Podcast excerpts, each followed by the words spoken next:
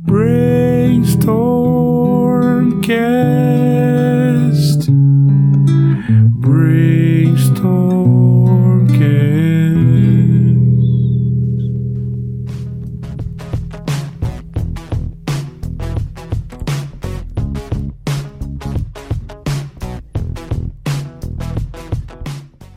Salve, salve, monstrinhos e monstrinhas! Estamos aqui para mais um Brainstormcast, o podcast do Brainstorm RPG. Eu sou o Samu Hernandes e eu tenho aqui comigo um convidado muito especial que volta a casa pela primeira vez. Eu estou falando de Pedro Borges. Fala, Pedro, beleza, cara? Tudo bom, cara? Fala, Samuel. Fala, galera. Tudo certinho? Tudo beleza, cara. Poxa, Pedro, uma honra tê-lo aqui novamente. É, admiro muito o seu trabalho. O primeiro episódio que a gente gravou falando do, principalmente do Crônicas. E que mais que nós falamos naquele outro episódio? É, falamos um pouco do Crônicas de Avalon, né? A gente deu um apanhado geral sobre, né, o meu histórico desde lá de 87, quando eu comecei a jogar, e aí sempre destacando lá a Era de Ouro dos anos 90, Uhum. como eu gosto de falar, né? Sim. Que já foi sobrepujada pela de hoje.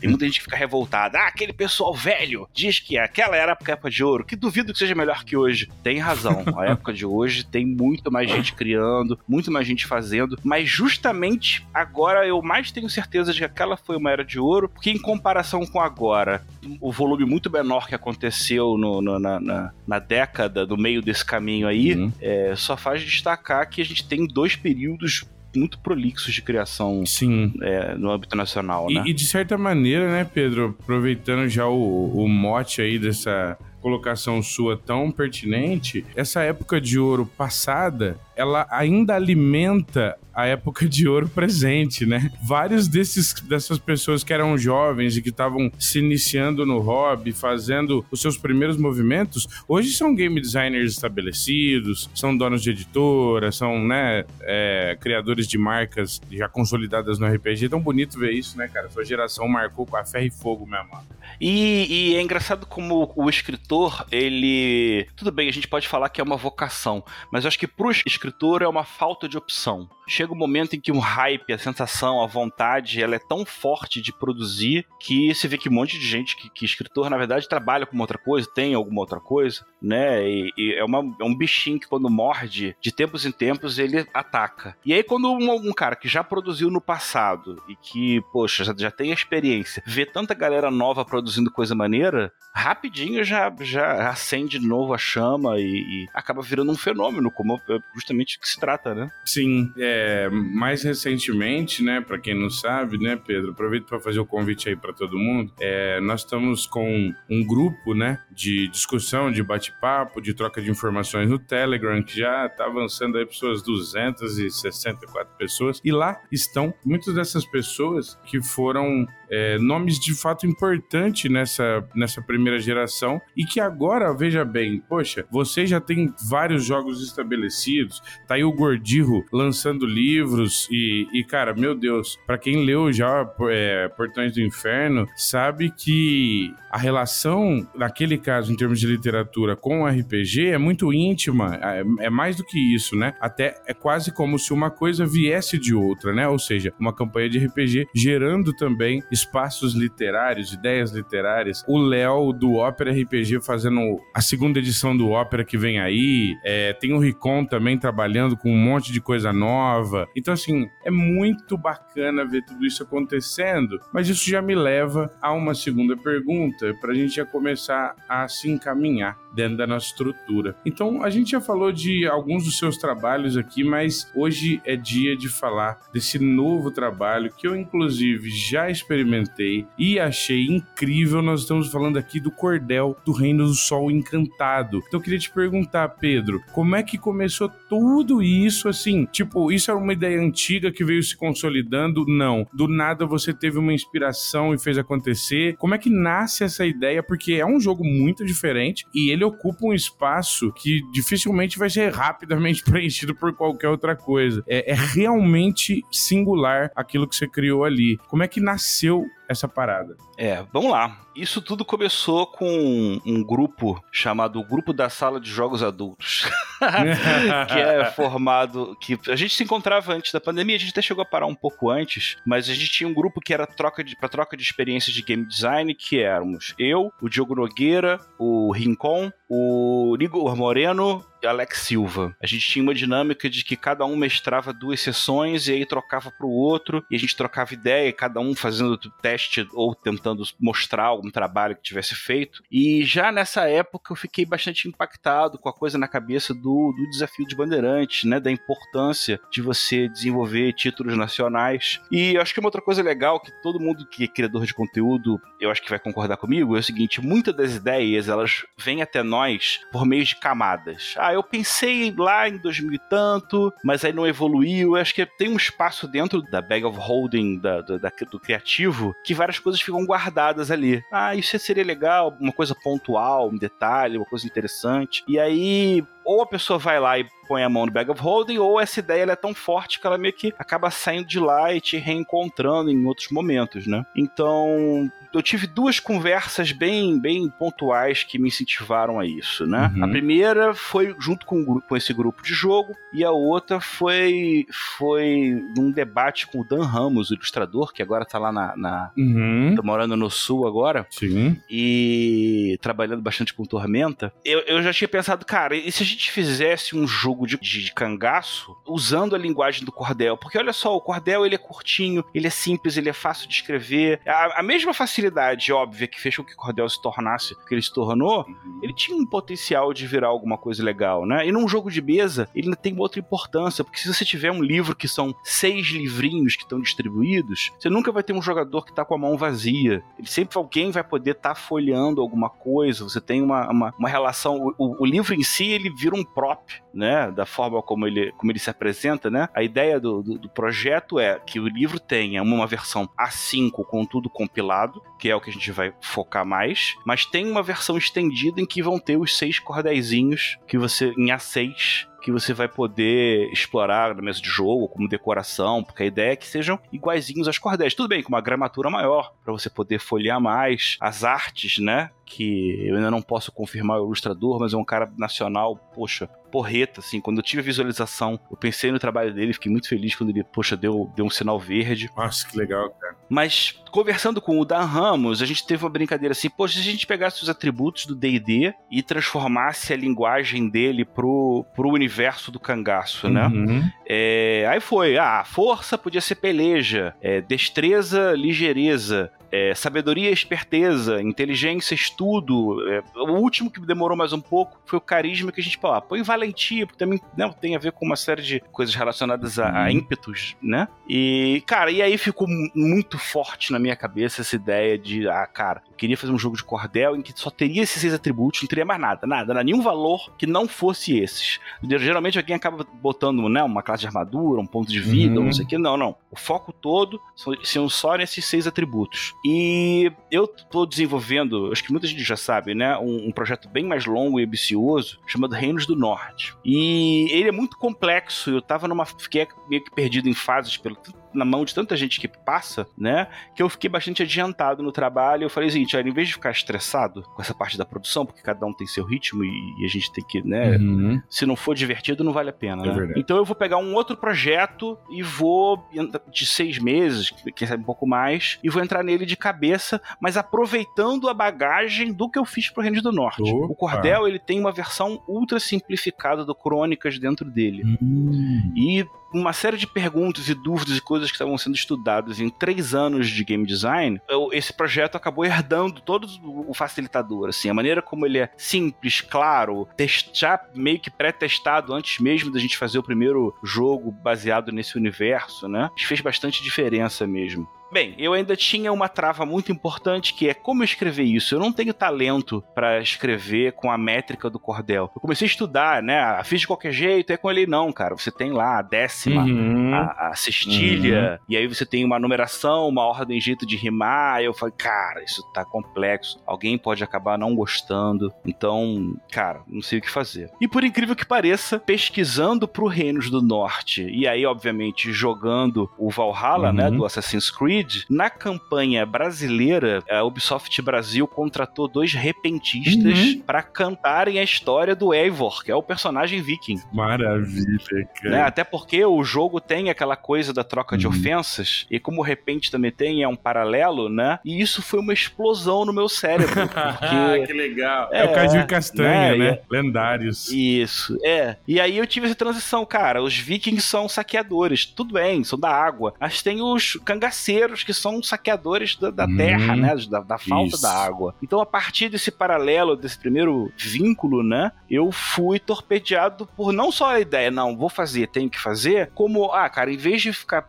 tendo que respeitar ou lidar com a métrica do cordel, eu vou usar a métrica do repente. Uhum. Que ela é muito mais livre, que ela é muito mais fluida, que ela é muito mais despreocupada. Provocativa, né? É, ela tem um humorzinho ácido nele, uhum. que eu também, poxa, fiz questão de colocar. Um detalhe engraçado é que é, boa parte do, do momento do livro, quando é comentado a função do narrador, que aqui no jogo é o contador, ele sempre tem um adjetivo sacana, para chamando o mestre de safado, de bobão, de uma série de coisas para criar essa brincadeira, né? E aí, cara, legal, como a ideia, então vou fazer como repente, mas eu não tenho menor talento é, é, é, de poesia, né? E aí eu, eu, já tinha tido essa sacada antes, experimentei e deu muito certo, que foi usar o computador, né? Cheguei lá no Google, eu estabeleci, olha, pro formato que eu queria aqui, eu vou querer, na verdade, oito linhas, oito estrofes para cada verso, né? Três versos certo. em cada página. E pelo tamanho, eu achei melhor, faz, né, um dois, um dois, um dois, um 2. Uhum. Beleza. Aí eu cheguei, tá, então eu vou pegar. É, esse primeiro verso tem essa palavra aqui no final da primeira linha, essa palavra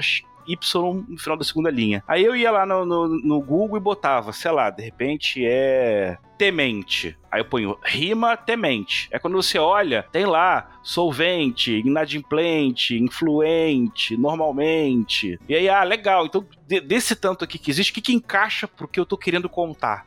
Então, o meu trabalho, que por um lado ele tem uma impressão de ser um, um, trabalho estritamente criativo de uma explosão mágica, na verdade veio do suor de você fazer no trabalho, olhar, isso, essas são umas rimas interessantes, então eu vou construir a rima desse jeito para poder passar a mensagem, né? E fiquei muito assustado com o resultado, para quem quiser dar uma conferida, não só do meu mural do Facebook, que é Peixes Borges, também tem o mural da página, que é Cordel RPG. Você já pode olhar ali, cara, poxa, ficou um resultado muito legal, uma poesia, uma graça a, a, brincadeira dos atributos, o falar do RPG já no metagame, né? Mas eu ainda estava preocupado com outras coisas, já pensando como game designer sério, né? Que é o seguinte, cara, tem gente que vai querer ser objetivo. Tem gente que vai olhar e vai começar a virar as páginas e ver poesia e vai dizer, ah, isso não é para mim, ih, tá complicado. Então, especialmente do primeiro cordel, que é o das regras, você pode ler ele de, do início pro final de maneira poética, mas você pode ler ele do final pro começo, que ele é mais objetivo né? Em algum momento as, as poesias param e vêm as informações objetivas. E como todo leitor de RPG, acho que como leitor normal, né? Você brinca come, lendo do começo e brinca lendo do uhum, final. Cara. Uhum. Então, dentro de um livrinho de 32 páginas, eu resolvi explorar essas duas formas de você ler o livro para você poder, de um lado, brincar e, no outro lado, resolver tirar uma dúvida, especificar, entender direitinho como funciona uma regra. Então o trabalho está muito legal porque ele tem dessas duas coisas. Tem o lado da poesia, tem o lado lúdico, mas ele também tem um lado de game design muito, muito, muito bem intrínseco. Cara, tem né? uma coisa que me chama muita atenção, que é o seguinte, né? Nota-se uma influência muito boa, muito gostosa de observar, e isso quem se inspirar e, e pegar o cordel vai notar também, principalmente para quem gosta de Brasil, para quem gosta de literatura brasileira. Eu tô falando aqui de influências como, por exemplo, Ariano Suassuna, o grande Guimarães Rosa, Euclides da Cunha, etc. Eu queria saber, Pedro, em termos das, das inspirações literárias, o que, que você acha que você conseguiu puxar de cada um, pelo menos desses três autores que você, inclusive, cita, né? Uhum. Então eu queria saber mais ou menos o que, que, você, o que, que você pôde trazer deles e o que é que o leitor de autores brasileiros pode esperar disso daí nesse sentido. Ó, vou dizer uma coisa polêmica. Uhum. Esses três autores brasileiros são os melhores escritores de RPG que já existiram. Nossa, cara, Eu tô, coisa falando, linda. eu tô falando e eu tô falando de, de RPG. Uhum. E cada um deles numa característica própria. Vou dar uma filtrada pra você agora, que na verdade pra mim mesmo só caiu a ficha com- trabalhando. E isso é muito legal. Uhum. É, Os Sertões, do Euclides da Cunha, ele é um livro da, da época da Revolta de Canudos, né? Uhum. Ele é muito antigo, ele é o mais antigo de todos eles, é uma história dramática, tanto a história pessoal do Euclides, como a história do Antônio Conselheiro e, e- e esse fenômeno cultural, né? E os livros acabam sendo complicados, especialmente quando estão num projeto mais ambicioso. E aqui eu queria muito destacar a função da história em quadrinhos no meu desenvolvimento, tá? É, existe uma, uma adaptação em quadrinhos do, do Sertões, chamado Os Sertões, a Luta, que é do Carlos Ferreira e do Rodrigo Rosa, é da. Acho que é da companhia, quadrinhos da companhia. É,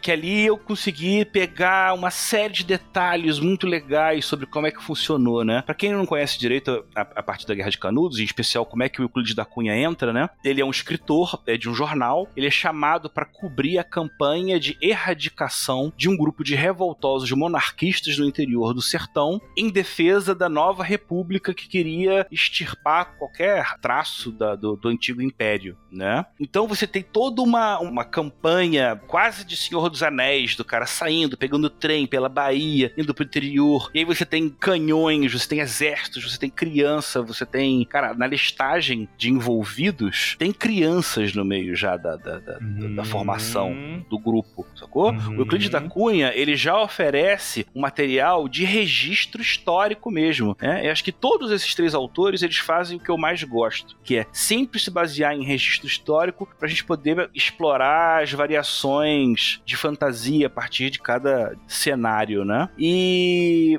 o Euclides da Cunha saiu do Rio de Janeiro achando que ia encontrar bárbaros selvagens, sedentos pelo caos e contra a ordem, e viu um Brasil totalmente diferente do Brasil que ele conhecia, características completamente diferentes e que no final foi trucidado só porque era diferente Uhum.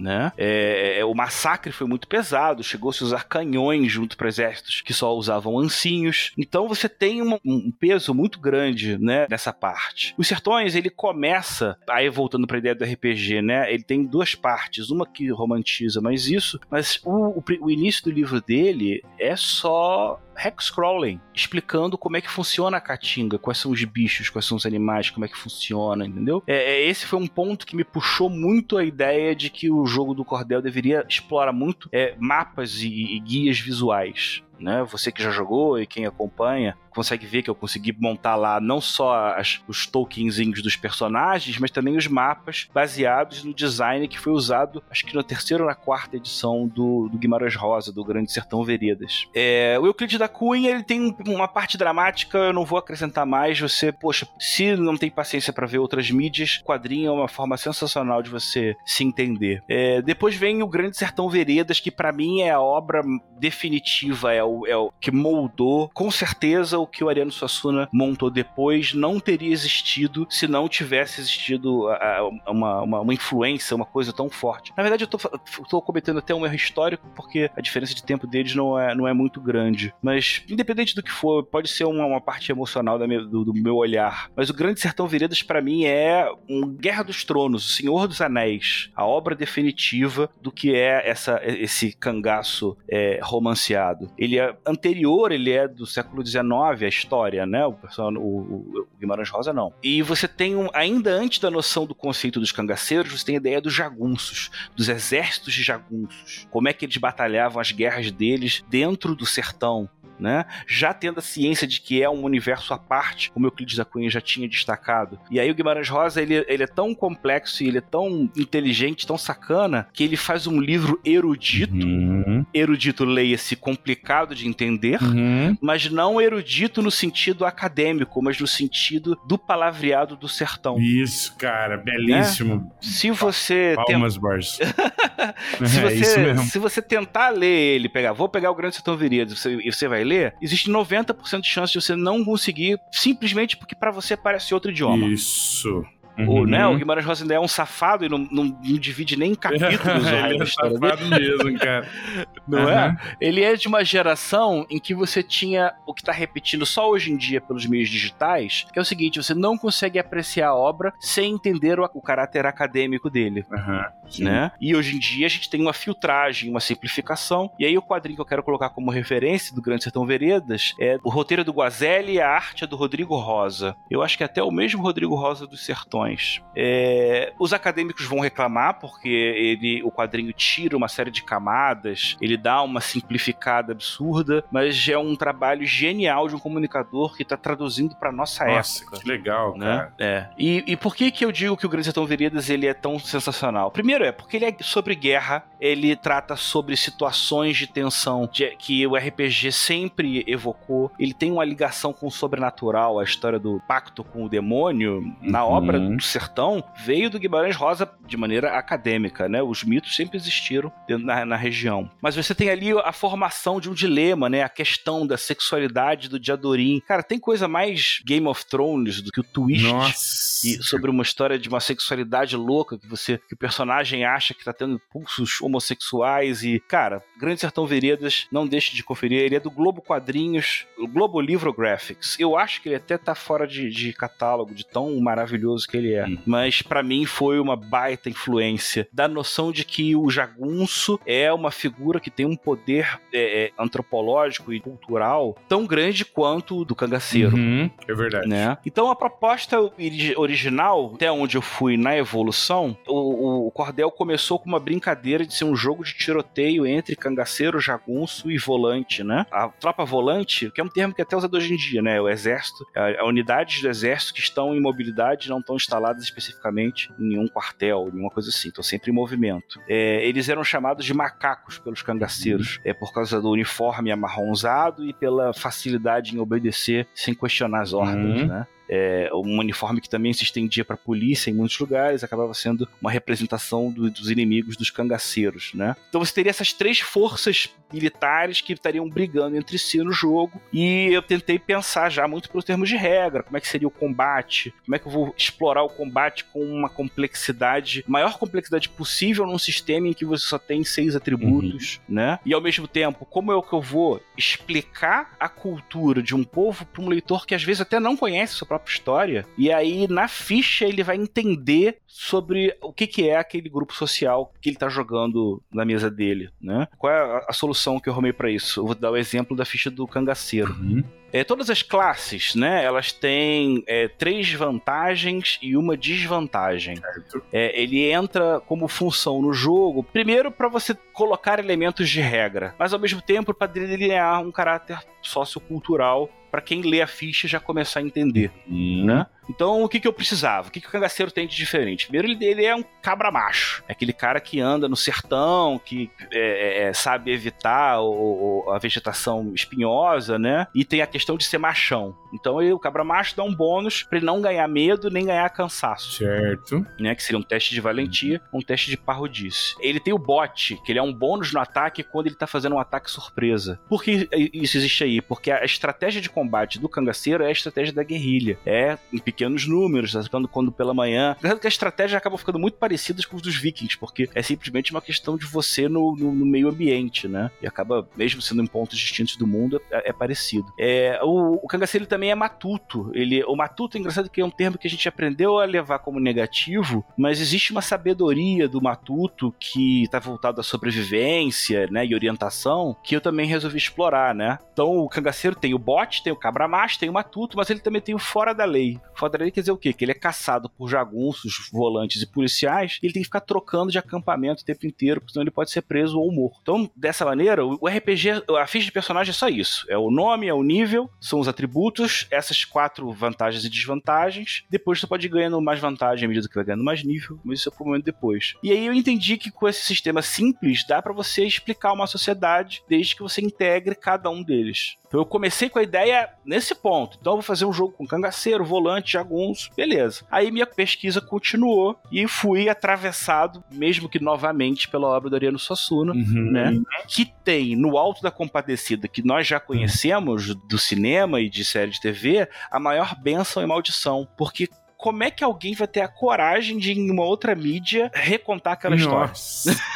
Nossa. Eu vou admitir Não que é? eu me sentiria acovardado diante dessa situação. né? Você poderia ser Machado de Assis e você ia ficar um pouquinho embolado nas calças. I- Ia ficar assim meio difícil, cara. Né? Cara, o Alto da Compadecida é uma das coisas, não é só de literatura, é uma das coisas que eu mais gosto na vida. É, Assim, é. de tudo. É, porque ele tem uma, uma forma brasileira de enfrentamento e de lidar com as adversidades que eu acho que estão vinculados a um lado do homem cordial que não é o lado negativo que a gente acabou meio que dando mais atenção ao longo do tempo, Ah, sim. Uhum, né? É você Faz entender uhum. que o cara mais humilde, mais, mais né, que tá rendido na mão dos poderosos, só pode se valer da esperteza para poder se sair com o mínimo de, de, às vezes só com a vida ou com al- alguma coisa. Então, depois que eu terminei o primeiro livro que só tinha essas três classes, eu falei, ah, cara, tem que ter mais classes, os jogadores têm que ter uma variedade, né? Então eu vou fazer um cordel só das classes. Né? Aí o segundo cordel é só, é só de classe. Chama-se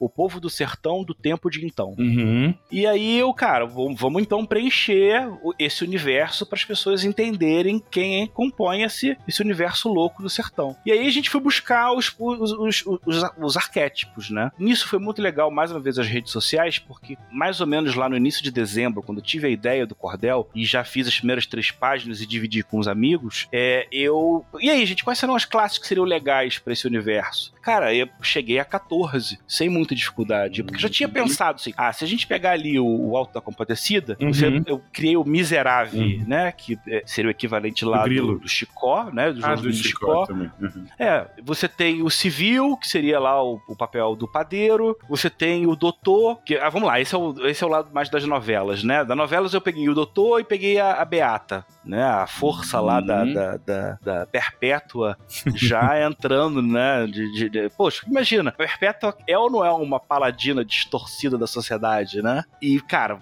Poder botar todas essas figuras fantásticas, elas poderem entrar, são, são surreais. O matador, né? Que é aquele cara que tem grana e tudo, e o ofício dele é da matança. É, e ainda assim, vamos, padre, bispo, né? Quando eu comecei a pensar, tudo bem, mas o coronel também tem que ser de uma classe. Mas ele não pode ser uma classe igual a de todo mundo.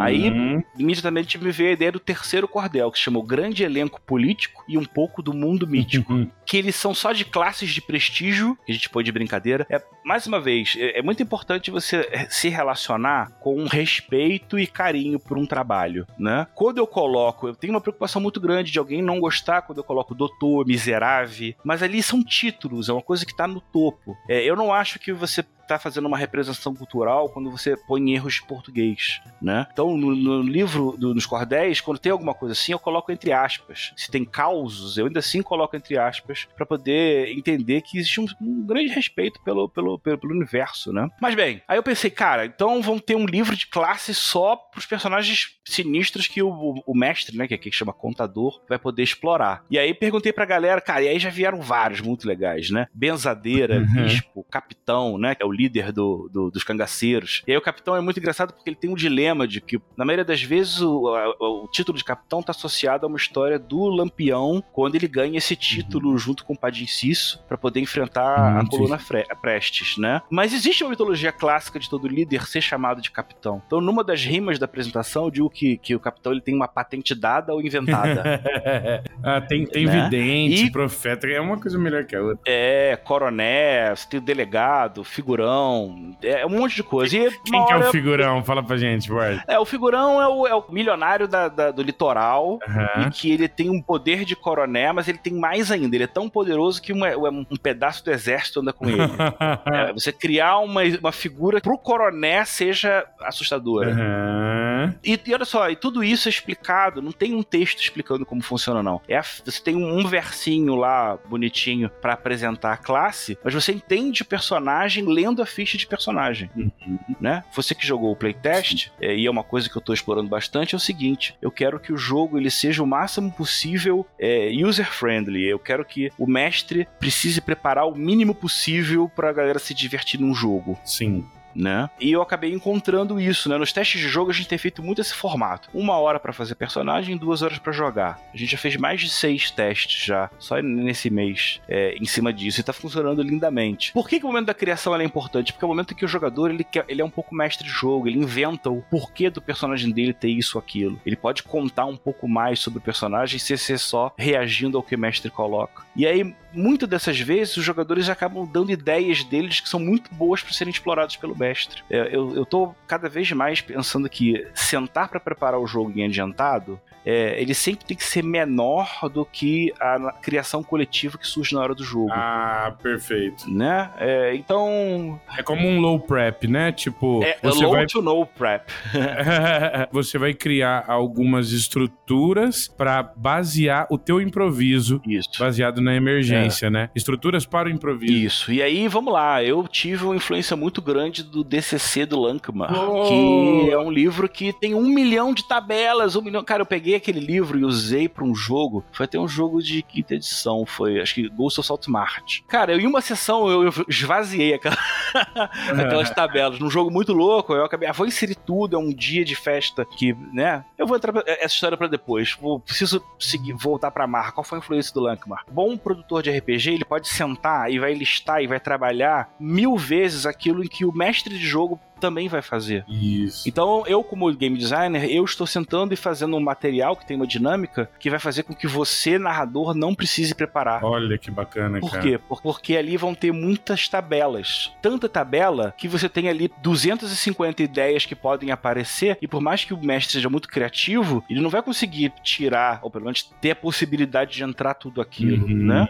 O, o cordel número 5 chama o Punhado de Tabelas para Aventuras Singelas. E ele é completamente de tabela mesmo. A ideia dele é isso. Entrou um personagem, rola tabela. Tabela de personagem. Objeto, tabela de objeto. Jornada, o que aconteceu no caminho? Tem uma tabela. É, um rumor, tem uma tabela. Tudo isso tem desdobramentos para tabelinhas menores e que o mestre vai ser convidado a usar uma ou duas tabelas. Porque existe uma sacralidade no rolamento que eu acho que é geral em todo RPG, mas a gente tem que destacar Sim. mais, né? É o rolou, uhum. saiu. Ah, tem uma coisa que eu queria te perguntar ainda sobre essa coisa do Lankmar, que eu notei também, uma coisa interessante vendo um paralelo. É, a gente ainda vai falar um pouquinho dessa história. Eu joguei um playtest aí com o Pedro, e quando a gente entrou num cenário de, de vila, de vilarejo ali e tudo mais, eu percebi que existiam algumas mecânicas que elas dão conta, inclusive, é, de um city crawl. Claro, um city crawl muito diferente do que seria o Lankmar, mas um city crawl que é, o, o jogo tá preparado para lidar com situações de vila, de vilarejo, dentro da cidade e tudo mais. queria saber de você o seguinte: como é que você,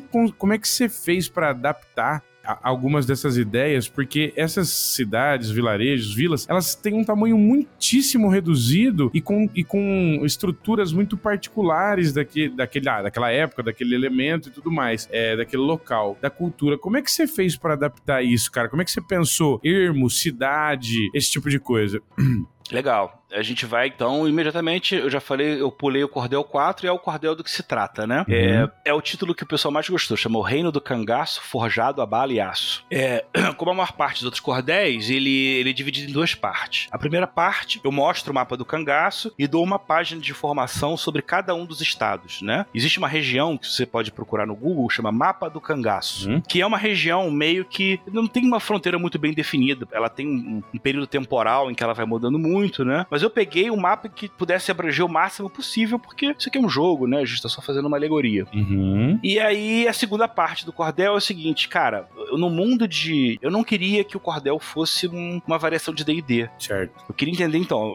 Tá, este não é um jogo sobre heróis que exploram catacumbas em busca de tesouro. Uhum. Tá, tá bom. Então é uma história sobre o quê, né? E aí eu cheguei nesse ponto que é o seguinte: que é, eu gosto muito de jogo de regência. Então eu estabeleci seis tipos básicos de comunidades em que quando o grupo vai jogar, ela vai estabelecer qual é o tipo de comunidade, entendeu? Vamos lá, vou, vou dar alguns exemplos. É, ele pode ser um bando de cangaceiros, ele pode ser uma fazenda, ele pode ser uma milícia de jagunços. Nossa, que legal. Pode ser um, povo, né, um povoado, ele pode ser uma procissão que vai atrás de um profeta, ou então uma tropa, né? Então é isso, bando, fazenda, milícia, povoado, procissão e tropa. Então, além dos jogadores criarem as fichas dos personagens, eles juntos vão fazer a ficha da comunidade na qual eles vivem. Nossa, massa. E as comunidades também têm ficha, também têm atributos. Só que os atributos deles são diferentes. É, é disciplina, recursos, influência, armamento, é, beligerância e fama. Que seguem a mesma estrutura de criação de personagem. Mas aí você já tem uma marra que eu acho muito importante definir no jogo, que é por que, que os jogadores estão juntos. Quando a gente jogou o jogo do playtest que você participou, era um jogo de povoado. É sobre a história do povoado de Salgueiro. É engraçado porque no D&D a gente tem o hábito de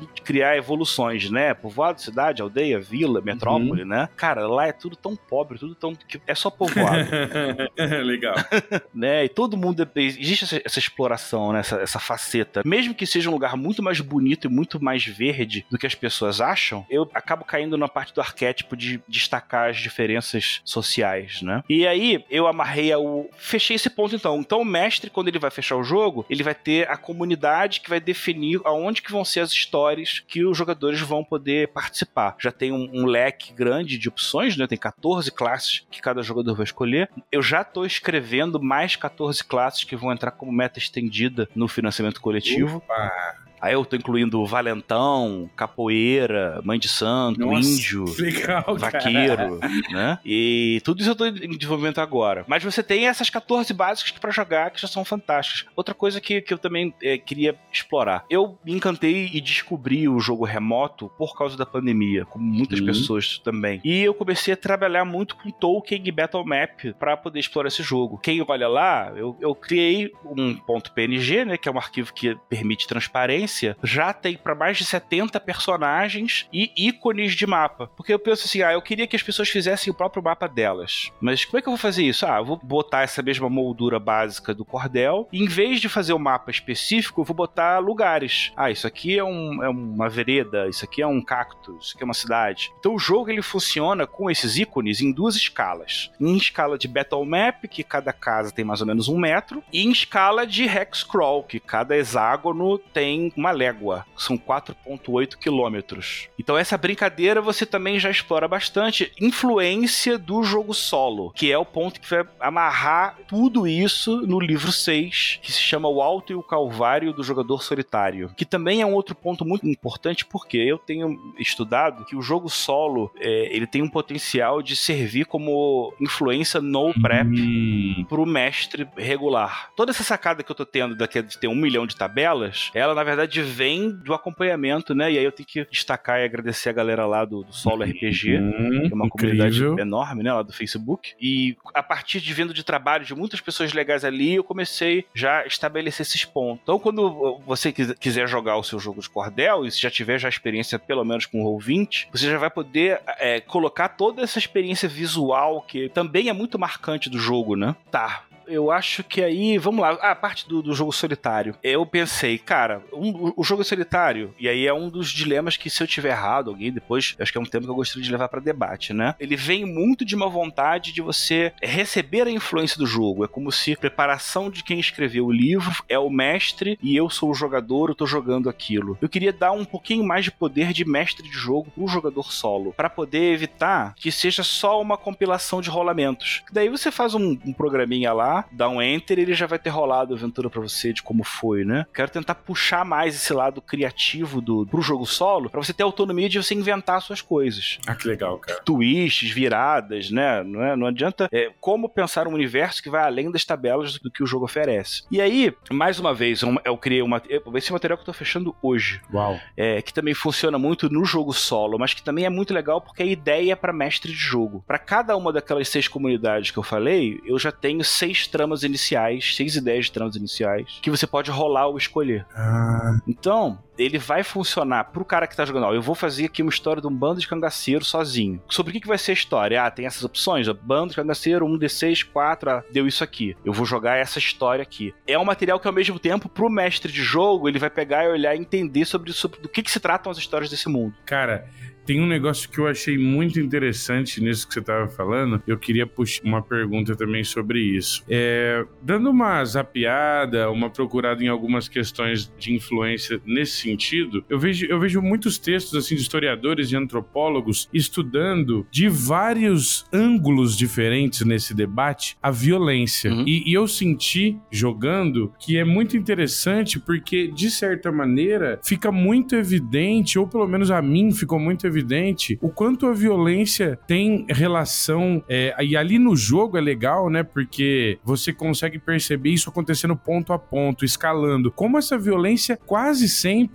tem um fundo de desigualdade social, né? Que vai gerando vários desses movimentos. Então, uma coisa que eu queria muito te perguntar é o seguinte: quando você foi criando a, a, as classes, o cenário de jogo, como é que você pensou é, a parte do combate e mais do que isso, como é que você pensou é, o combate, tanto o normal quanto em massa, para transferir um pouco, para representar, simbolizar um pouco dessa violência que tem um fundo social tão forte nesse cenário? Fala aí, Pedro, pra gente.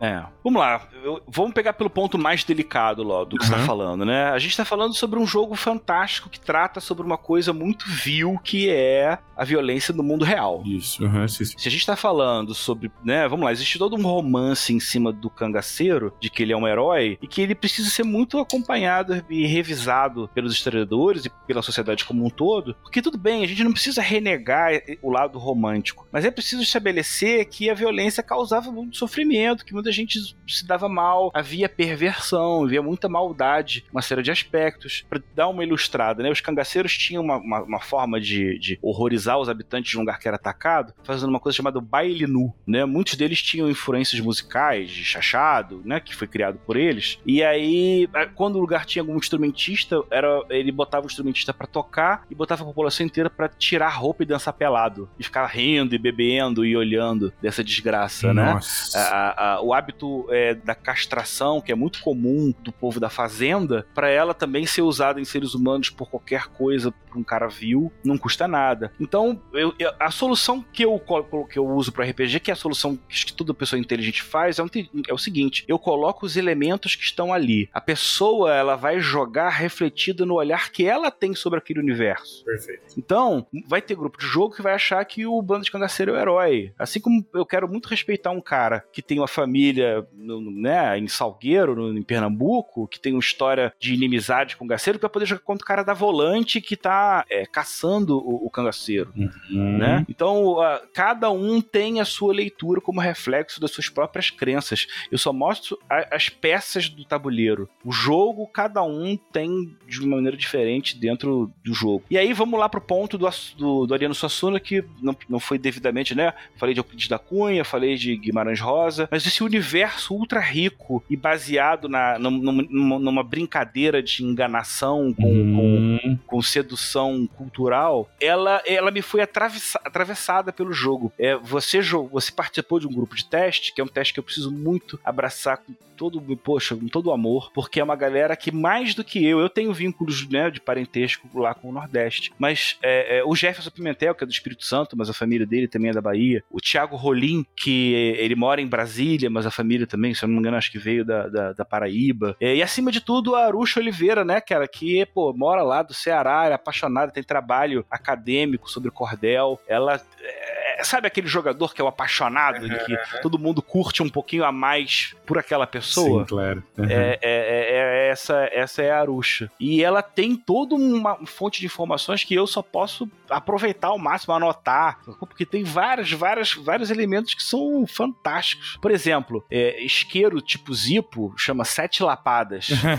Você tem que pegar e ficar lá, tchá, tchá, tchá, tchá, até pra, pra, pra, né? Muito bom esse cara. Terminologia, coisas que, cara, que a Aruxa tá, sabe, ela tem uma, uma, uma função em um lugar que eu preciso muito destacar e agradecer o, carinho dela. Jogando é... com ela eu também pirei, cara. Achei Não é? Aliás, com o Thiago, com ela, pessoal. Muito bom. É, eu acho que todo mundo ali, né? E aí o seguinte, eu que tava preparando um jogo que a princípio ia ser sobre tiroteio e cangaço, que na verdade depois a gente até também tá explorando, eu fui atravessado por um jogo a lá é, é, Alta Compadecida. Porque ah, que lindo, cara. É, os primeiras três classes que escolheram foi uma bem-nascida, um miserável e um beato. Beato é aquele tipo Beato Salu, assim, que anda com roupa da época do, de Cristo usa um cajado de, de crucifixo de madeira e fica pregando para as pessoas, tipo, achando que é um santo, né? Então, uhum. com esses três personagens que não tem nada de combativo, né? Eu imediatamente tive que seguir por uma outra ideia, né? E aí pensei, cara, no que, que eu vou jogar de referência que já existe? Aí só existe o Suassuna. Só ele tem a capacidade de dar o olhar da pessoa simples das grandes figuras que é tão maravilhoso que consegue dar a volta, né? A gente tem a ideia do cangaceiro e do jagunço como os guerreirões sinistrões, e aí, como num. Vamos lá, e aí vamos explorar isso, né? Como todo fenômeno literário, você tem uma fase em que ele é levado muito a sério e depois ele passa a se questionar e meio que brincar sobre o seu dentro do seu próprio gênero, uhum. né? O Aristotle Suassuna faz justamente isso. Ele faz, aprende a fazer graça das figuras que, que até então eram colocadas como imponentes, né, invencíveis. E o jogo foi maravilhoso, porque o jogo deixou de ser um jogo de combate para ser um jogo de esperteza. Ó, o cangaceiro chegou, intimidou o povo da cidade no dia do enterro do coronel Justino, que é o pai da, da, da, da bem-nascida, e aí ele fala, ele, ó, eu quero que daqui a três dias você me tragam tal coisa, senão a gente vai horrorizar com essa cidade. E aí eles vão embora. E aí, tá, você tá preso dentro daquele universo do Hexcrawl, que é o mapão que todo mundo já sabe uhum. o que, que, tem na região. E aí, ou dentro da cidade, ou dentro do, do, do mapa, vamos lá, e vamos procurar. Então, isso que ele quer tá onde? Quem é que tem? Procura na cidade, né? É, vira um, um, sandbox. E por que sandbox? E por que, que a gente né, é, é, foge do Railroad? Na verdade, nem dá para ser Railroad, porque as coisas aparecem durante o jogo. Isso elas vão, elas vão de certa maneira se desdobrando de assim com uma tal naturalidade, Pedro, que eu já joguei muitos jogos que se propõem a fazer isso, mas eu poucas vezes vi jogos que performam tão bem naquilo que se pretendem como esse, cara. Parabéns mesmo pela construção desse jogo. E, e, e cara, é, eu sei que ainda faltam alguns elementos pra gente trabalhar aqui nesse sentido, mas eu tô muito curioso e eu acho que quem tá ouvindo deve estar tá também muito curioso sobre uma coisa. Pedro, e como é que a gente vai vai fazer para jogar essa brincadeira? Como é que vai vir? É financiamento coletivo? Quando que sai? Como é que funciona essa parada? Se você acabou de ver esse programa e falou, poxa, tô com vontade de testar, uma coisa que só os autores nacionais podem fazer, você pode fazer agora. Vai lá no Facebook, procura por facebook.com/barra peixes de Borges, me manda uma mensagem no privado e fala: quero participar do teste. Os testes estão abertos,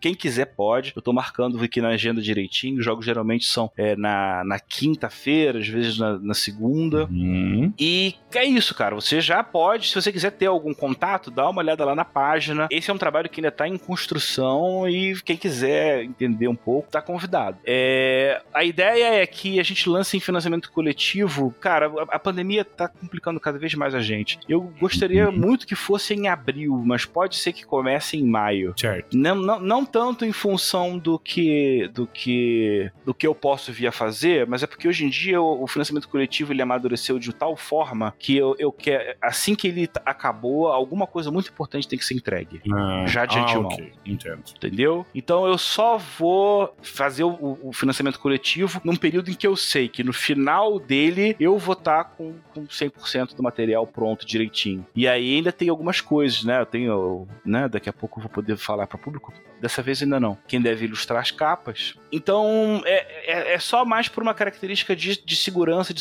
salvaguarda para garantir que uma coisa já é certa. Acabou o financiamento coletivo, todo mundo já vai receber o PDF do, do compilado. Quem, quem pediu também os, os tokens já vai poder sair jogando. Garanto para você que em junho ou julho você já vai ter o material para você poder jogar. Agora, se você quer ainda ajudar a gente a firmar direitinho, a parar as arestas, entender mais como funciona, achar gente para jogar, tem muita gente que reclama que não, não tem grupo de jogo, agora tem uma oportunidade para jogar agora e, e, e você não pode deixar de, de, aproveitar, né? É verdade, cara. Eu, eu, eu faço essa recomendação. É, digo que eu fui lá jogar, eu já tinha assistido um pedacinho de outro teste, já fiquei maluco Falei, nossa, cara, preciso participar disso de alguma maneira. E foi muito legal. Acho que essa recomendação serve para vocês todos que estão me ouvindo também. Mas ainda dentro dessa questão, Pedro, deixa eu te perguntar: você já tem alguma, alguma ideia, por exemplo, de, sei lá, adicionais exclusivos do digital? Você falou bastante de tokens, essas coisas. E metas estendidas? Tem ideias nesse sentido já preparadas? Tem. Você é esperto, cara. tem sim. Vamos lá. A ideia básica é justamente essa: é fazer uma versão A5 para todo mundo ler com calma, a versão do A6. Essa versão do A6, inclusive, ela vai ter uma vantagem muito legal, que você vai poder ler ele no celular. Ah, que legal, cara. Sim. Entendeu? O formatinho do cordel, ele encaixa bem para você fazer uma leitura via celular. As letras são grandes, né? Uhum. Então você vai poder jogar com o celular, tendo o material, o material básico sem nenhum grande problema. Poder passar para os jogadores, né? Caraca, velho. É, é. Então você tem esses seis livrinhos, esses seis a, a, seis, né? Que não vão precisar de uma versão digital, porque já funcionam assim. Vão ter pelo menos né, 76 tokens. Acho que são 44 de personagens e 32 de ícone para mapa. Também vai ter um cordel chamado Arte em Jogo, que eu vou, na verdade, destacar. Primeiro, agradecer dentro do formato digital a quem participar do financiamento coletivo, né? Porque do contrário só vai ter no, uhum. no físico, né? E também falar das obras que eu li, que me inspiraram. Teve muita gente que me. É, esse trabalho está sendo muito legal porque muita gente foi tocado por ele. E não pelo meu trabalho em si, mas por esse tema, uhum. né? E aí tem o Pedro Pontes, que cedeu uma ilustração, que é a ilustração que a gente vai usar no financiamento coletivo, entendeu? Meu pai, meu pai, olha que doideira, tem um conto que ele tem sobre a história da nossa olha família, legal, sobre o... É, um, um passado nosso que era do, do, litoral, que veio com a faculdade pegar um meteoro, um meteorito, né, que caiu, e o encontro do sertão, sobre como é que isso funcionou. Então tem uma série de pontos. A Arusha tá pensando em fazer uma, uma, uma, série de romances. Então a ideia desse cordel do arte jogo é explicar sobre a arte toda em volta do, do cenário. Talvez eu coloque as ilustrações condensadas para você curtir melhor, né? Todas as classezinhas ali juntas, né? Alguma coisa desse sentido. Vão ter também o cordel dos personagens, que uma das metas estendidas é você poder criar um personagem que vai entrar no livrinho. E aí, quando todo mundo receber, vai ter um livrinho dos personagens e alguém você vai poder colocar o personagem que você criou ali. E também o cordel dos mapas, que vão ser sugestões de composições dos ícones do Tolkien para você explorar nos seus jogos. De repente, num jogo de mesa, ou, né? Uhum. Um mapa pronto ali, pá, na hora, para você usar, né? Isso, esses digitais também vão vir no financiamento certo. coletivo no uhum. básico. Metas estendidas. Eu quero muito fazer um dicionário do Sol Encantado, com uma terminologia né, do sertão. Eu tenho esse material, mas acho que é uma coisa que, se eu fizer, não, não entrando com meta estendida, vai ser uma coisa para depois. Todas essas são coisas que eu tenho vontade de fazer, mas eu acho que a gente tem que escalonar a produção, senão não vai ser viável. Lembrando que no final eu tenho que entregar o que eu prometi, né? Um cordel chamado Cordel das Vantagens, todo com sugestões de vantagens, né? Que uma coisa legal do cordel é que ele tem as vantagens que são oferecidas, tem algumas é, é, sugeridas, mas a ideia é que o jogador possa inventar dele, desde que o mestre deu lá o aval, fique dentro da, da, da regrinha, né? Então isso ajuda a enriquecer mais. E aí eu tenho também pensado em linha de aventura e linha de cenário. A linha de cenário já tem um nome, já que chama O Grande Sertão, dois pontos, certo. é o nome do lugar. E aí eu fiquei encantado pela aquela cidade uhum. de Salgueiro, né? E aí chama O Grande Sertão Salgueiro. Mas aí eu posso depois botar O Grande Sertão Juazeiro do Norte, O Grande Sertão Cababró. Uhum, entendeu? E as aventuras. E é a primeira aventura que eu quero escrever é justamente essa da história do meu pai escreveu do, do antepassado. O nome da aventura é O Diacho que Caiu do Céu. Nossa, cara, que nome bom. Meu Deus. É, deixa deixa eu, eu te fazer mais uma última rápida pergunta. Sobre essa questão das metas estendidas ainda e tudo mais, a questão do financiamento coletivo, Pedro, eu sei que é difícil, né, você pensar nisso tão antecipadamente, mas eu queria te perguntar, como é que você está pensando é, em termos é, de material? Ou seja, quem vai comprar esse material, ele, ele vai receber o que especificamente em termos de, de físico? É, vamos lá. O básico, básico, mais seco seria o livro, que é um A5, que deve ter uns 200 e poucas páginas. Uau, uau. Né? E aí você tem o adicional, que você também pode escolher, que são os seis cordeizinhos, que a gente já viu como monta, a gente tá, a gente tá fazendo, orçando caixa, para que eles já venham numa caixa. Hum, os seis cordeizinhos. Uhum né? Esse é o físico, né? A gente pode eventualmente pensar em alguma coisa ou outra, mas a gente quer, na verdade, completar e oferecer com o maior número de variedades os materiais digitais. Eu acho que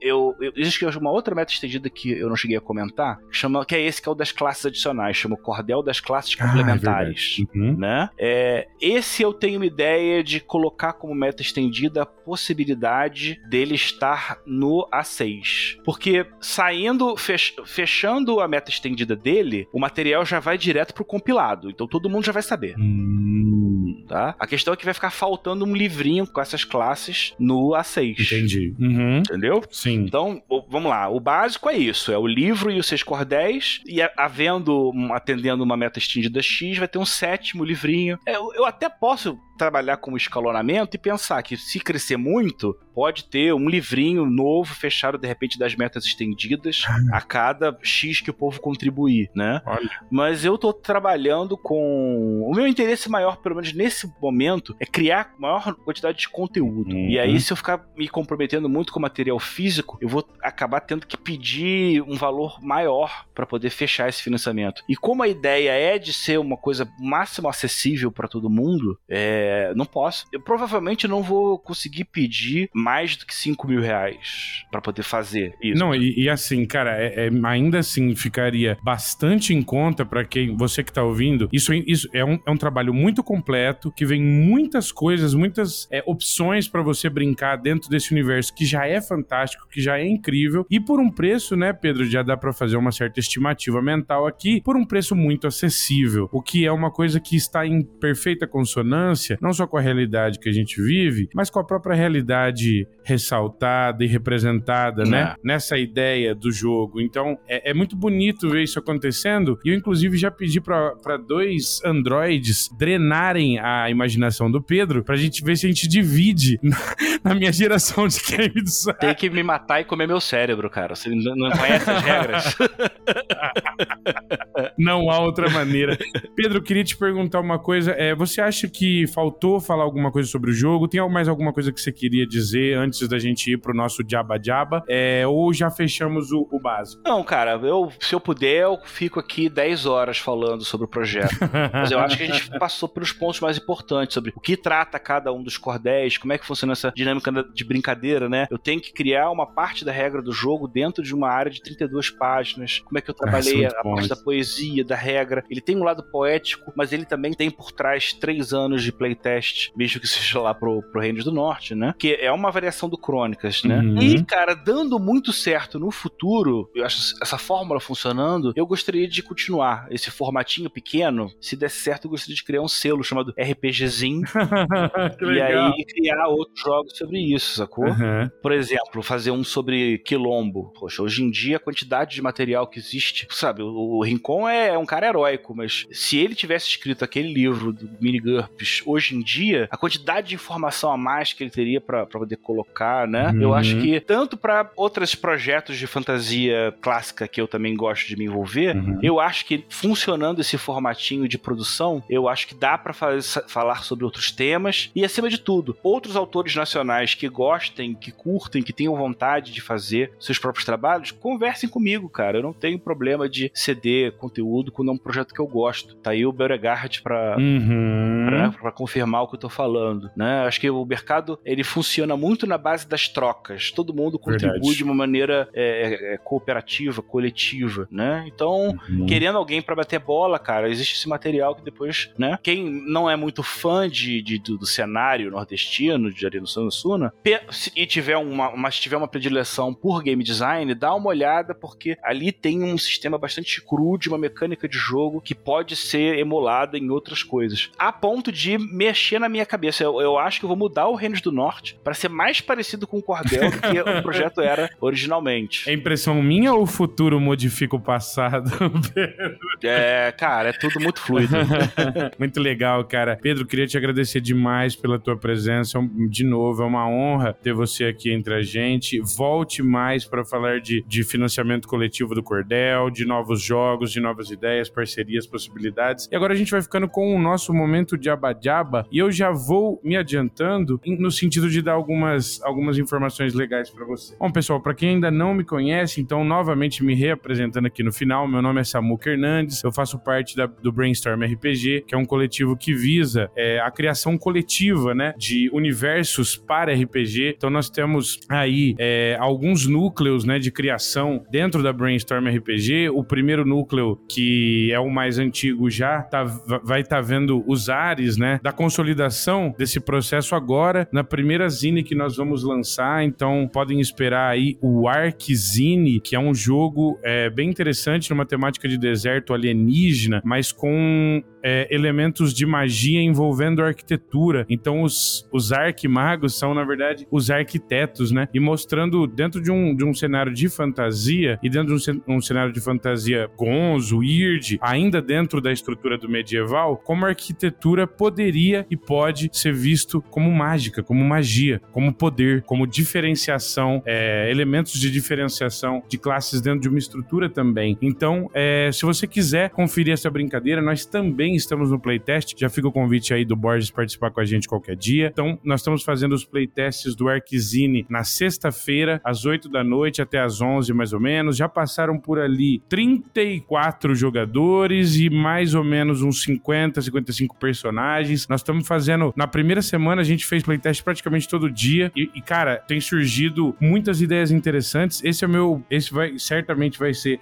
o meu primeiro trabalho, pelo menos é a primeira vez que o meu nome vai aparecer em alguma coisa aí publicada. Então, é, eu tô muito aberto para críticas, para é, melhorias possíveis, para os playtests aprimorarem essa estrutura. E mesmo não, não estando sozinho nesse barco, né? Eu escrevi o Arquizine em parceria com o arquiteto ilustrador Leonardo Moreira e também com produtores de conteúdo Kiral, Kiral Alchemist, para quem não conhece, tem canal no YouTube dele por aí, tem Zine também, o The Vintage, e com o Miguel Rodrigues do Morte Lenta, uma Zine que inclusive eu já participei, é, falando de retainers, e foi absolutamente incrível. Ele produz um conteúdo muito interessante. Então, se você gostou disso tudo que eu falei, a Arczine vai sair já já. Fica ligado porque tem playtest. A segunda coisa é, nós confluímos todos os grupos da Brainstorm num grande grupo no Telegram. O Borges está por lá, o Ricon tá por lá, o Gordirro tá por lá, Brave Sword, Pedroca, mais um monte de gente importante, bacana da cena nacional. Então, se você quiser bater um papo, chega lá. Vocês vão encontrar no descritivo o link para adentrar e chegue lá, dê suas informações, participe conosco, compartilhe, porque nós estamos abertos para isso. Dentro desse mesmo grupo funciona a minha campanha que já está indo para o 42 episódio hoje, que é a Highfell The Drifting Dungeon. É uma mega dungeon do autor Greg Gillespie e nós estamos com essa campanha já então há 42 episódios, já passando, gente, de 120 jogadores, mais de 350 personagens já passaram por lá, provavelmente mais de 100 já morreram, acho que que muito mais que isso. Então, a brincadeira lá tem sido extremamente dinâmica, porque os jogos, se, bom, se você às vezes tá preso nessa coisa do não tenho tempo, campanhas para mim são complicadas porque minha rotina muda, então na quinta eu posso aqui, na outra eu não posso, beleza. O Open Table Highfell West Marches da Brainstorm RPG vai te oferecer uma coisa diferente, porque nós temos lá o dia fixo, né, na quinta-feira às 20 horas, porém, você não tá comprometido a jogar todos os episódios, né? É como se fosse uma vila, um vilarejo, onde as pessoas, os aventureiros, né, se encontram em determinado local é, para fazer as suas aventuras e tem de voltar antes do final do episódio para que os ermos é, não oblitere a sua existência na realidade do, da ficção do jogo. Então, é, basicamente a ideia é que você possa ter um jogo completamente modular. Se você quiser desenvolver ele no dia a dia, toda quinta você desenvolve. Se você não puder, também tá tudo bem. E última coisa é, se você gostou desse episódio com o Pedro Borges, eu peço que você ouça os episódios anteriores, incluindo o episódio que a gente fala do Crônicas RPG e também também do Reinos do Norte. É um outro episódio com o Pedro que, cara, tá imperdível. Pedir para que você ouça os episódios da nossa segunda temporada. Nós entrevistamos aí o criador do Forgotten Realms, Ed Greenwood. Depois é, vieram é, entrevistas com os ilustradores, né, do old school brasileiro. tô falando de Carlos Castilho, Yuri Perkovski, Bernardo Hasselman. E nós temos também o episódio com o pessoal do Dados e Danos, que faz animações e streams de RPG de altíssima qualidade. Por fim, é, nós temos também o episódio do Ricon, falando do jogo, de um jogo lendário que é importantíssimo para a história do RPG nacional. Tá aqui o Pedro que não me deixa mentir. Eu tô falando de Desafio dos Bandeirantes. Assim eu encerro por aqui e vou deixar a palavra com o Pedro fazer o diaba diaba dele. Obrigado, pessoal. E até a próxima. Gente, poxa, se você tá acompanhando aqui esse tempo todo, queria pô, agradecer sua paciência, sua consideração. É, eu trabalho com RPG em diferentes frentes, né? Se você quiser ver o que eu produzo mais e o que eu sou mais conhecido, é o www.cronicasrpg.com.br, né? Crônicas RPG é o meu título de fantasia medieval publicado pela New Order, que já tem já seis aninhos já. Da mais antiga eu tenho Crônicas de Avalon, que é uma trilogia para D20, né? Mas o meu trabalho atual que eu queria mais convidar que você soubesses é não só o Cordel, mas eu também estou com o meu próprio podcast, senhor Samuca. E estou esperando para vir me visitar. É Legião de Dados, né? A gente discute RPG de forma geral, mas também explorando bastante os temas que a New Order Editora traz para o país. A gente também tem uma série de convidados legais e a gente não pode perder a figurinha do Grande Sabuca aqui, não. Estarei por lá falando de Arquizina em breve, hein? Agora não tem erro. Legal, legal. Gente, mais uma vez, brigadão todo mundo, valeu. Pessoal, valeu demais. Até a próxima. Um abraço. Tchau, tchau.